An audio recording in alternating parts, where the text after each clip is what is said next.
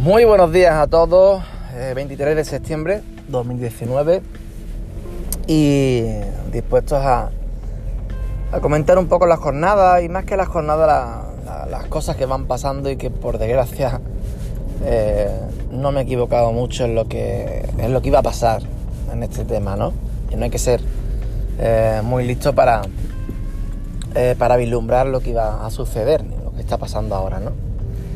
Eh, cuando el Barça eh, pierde en Anfield, bueno, pierde, eso no se puede denominar eh, que perdió en Anfield, ¿no? sino que hizo el ridículo en el, estadio del Liverpool, cae eliminado eh, el de la Champions, una Champions que se le había puesto tan de cara, habían caído casi de golpe y porrazo Real Madrid, PSG, Juventus, todos prácticamente en cuestión de, tres semanas, ¿no? Eh, pero bueno, eh, realmente fue, fue así, se perdió, se hizo el ridículo y eh, se remató con la final de Copa, que fue también un cúmulo de despropósitos, ¿no? Con un Suárez que se borra del, del partido para poder jugar la Copa América, con un Dembélé que llega tarde al entrenamiento esa semana también, pese a que estaba descartado, pero vuelve a hacer de la suya, con un Barça totalmente desmotivado ya para la final de Copa, porque el, golpetazo, el batacazo de, eh, de Liverpool fue tremendo, y se vuelve a perder en el estadio del Betis, la final de Copa del Rey. Pero eso ya era el, bueno, la guinda, ¿no? A, a ese a ese mes que tuvimos de, eh, de, auténtico, de auténtica autodestrucción. La cuestión no era esa, la cuestión no era que perdiésemos la final, sino la sensación que teníamos ya, sensación de que el proyecto de, de Valverde estaba finiquitado. Y yo siempre lo comentaba, la, la liga de Valverde, tanto la primera liga como la segunda, han sido para quitarse el sombrero. Si, de, si, os digo, la segunda incluso mejor.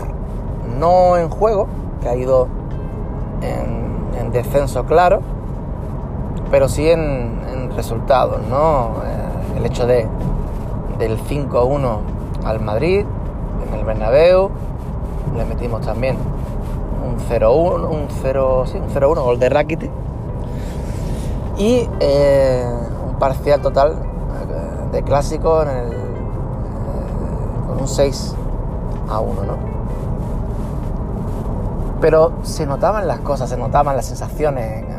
Un juego cada vez peor, como digo, un equipo cada vez con menos, eh, con menos alma, ¿no? El otro día veíamos a Stegen eh, parar un penalti y apenas eh, lo celebraban los compañeros cuando te estaba salvando el culo, te estaba salvando el partido. Un partido que es el inicio de la Champions, es el debut de Champions de este año y prácticamente juegas al empate, eh, te conformas con el empate, pero incluso Stegen te salva el empate y no, no hay síntomas de, de, bueno, este penalti lo ha parado el portero, vamos a por el partido, ¿no? Nada, nada. Y otra de las cosas que, que comentaba era esa. Valverde tenía o tiene el entusiasmo suficiente, la pasión suficiente la capacidad que se necesita para un vestuario que lleva dos ridículos consecutivos, Roma, Liverpool, eh, en Champions, tiene la capacidad de levantar la moral y decir, vamos a de nuevo a arrasar, vamos a intentar arrasar en Europa, en Liga y Copa. Tiene esa, esa fuerza, realmente no la tiene no la tiene y además tiene el desgaste de dos años con el vestuario y con la afición. Por eso, si Bartomeu no tuvo las agallas de echar a Valverde, Valverde tenía que haber tenido esas agallas y ese, esa coherencia de decir, bueno, aquí ya no me quieren, las cosas no han ido del todo como yo quería, se ha hecho muy bien el tema de, del campeonato liguero y demás, pero, pero este equipo ya necesita aire fresco y a lo mejor el propio Valverde también necesita aire fresco, también Valverde necesita otro equipo, ¿no? Mm, y no fue así. El sillón gusta demasiado, un sueldo que a Valverde no le va a pagar absolutamente nadie, a no ser que se vaya al fútbol chino o algo por el estilo. Y decide quedarse, lo que viene siendo una muerte anunciada, cuando eh, demasiado, demasiado bien fue la presentación que no hubo pitos a Valverde, ni al equipo, que también los merecía. Y fue con un voto de confianza, pero a cortísimo plazo, ¿no? En el momento que, se ha empezado a, a, competir, hemos visto los mismos errores, pero acentuados, lo que ya se veía venir, lo que ya se sabía. Mismos errores y en una plantilla cuyos pesos pesados tienen un año más. Es así. Y acabamos confiando en un niño de 16 años que apunta maneras de, de jugadorazo. Pero, claro, en el Camp Nou pues se ha, se ha lavado un poco la cara con, con la victoria ante el Betis, con la victoria ante el Valencia. Pero San Mamés horrible, Pamplona horrible. En Granada se toca fondo y por medio la visita al Borussia Dortmund donde encontramos un equipo vacío también. Lo que se veía venir. Crisis a la primera de cambio. Crisis a la primera de cambio. Yo no digo que sea justificado ni que no, pero la sensación de crisis está y se veía venir desde que acabó la temporada pasada porque esta, este inicio, bueno, cuando perdimos la Copa del Rey recuerdo que dije, esto ya no es el final de la temporada, es el comienzo de la siguiente. Ahí comenzó la siguiente, la final de Copa. Y ahí seguimos. Ahí seguimos. Después, claro, mucha gente no entendía cómo había barcelonistas como yo que queríamos animar. No sé si seguirán sin entenderlo.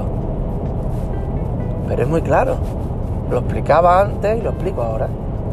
El Barça no tiene sello futbolístico actualmente, no tiene una idea, no tiene entusiasmo, es un equipo totalmente aletargado. Y como el equipo está así, y es lo que nos vamos a comer este año,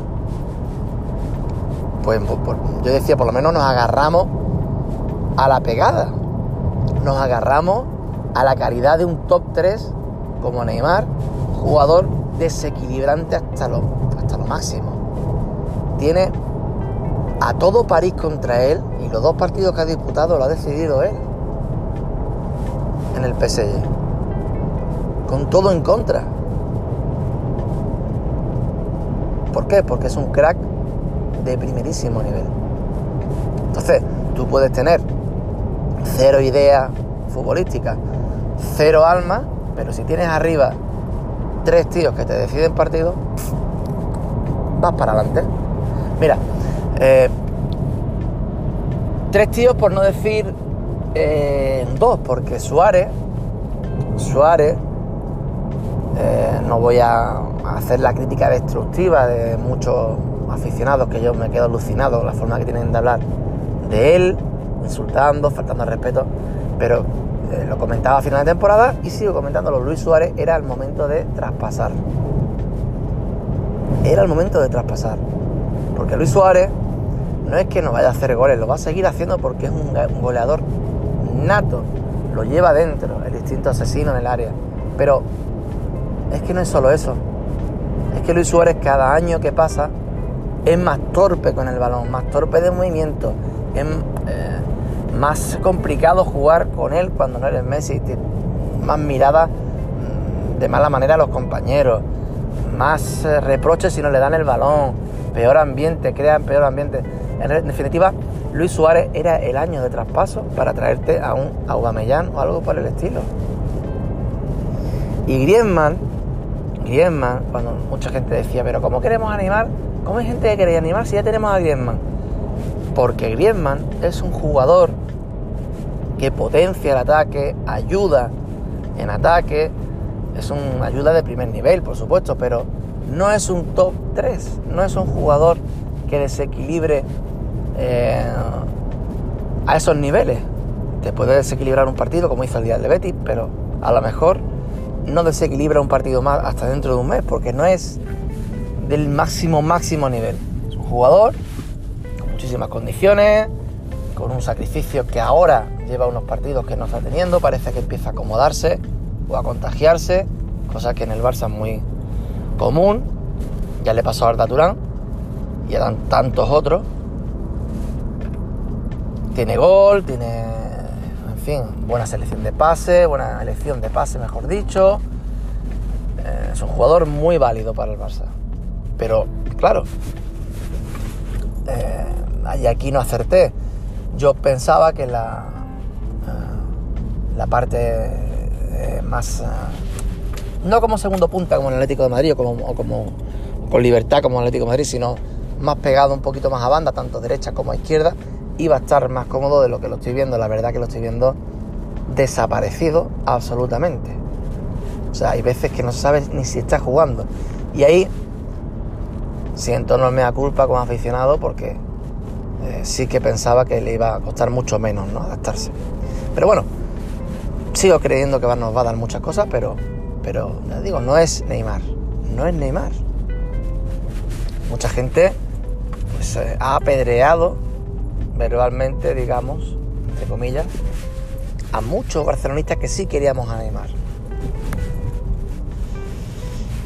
En fin, ayer gana el Madrid y volvemos a perder tres puntos uh, que podemos acordarnos mucho, porque en estos tipo de jornadas parece que no, pero se pierden más de lo que se cree campeonatos de liga, ¿no?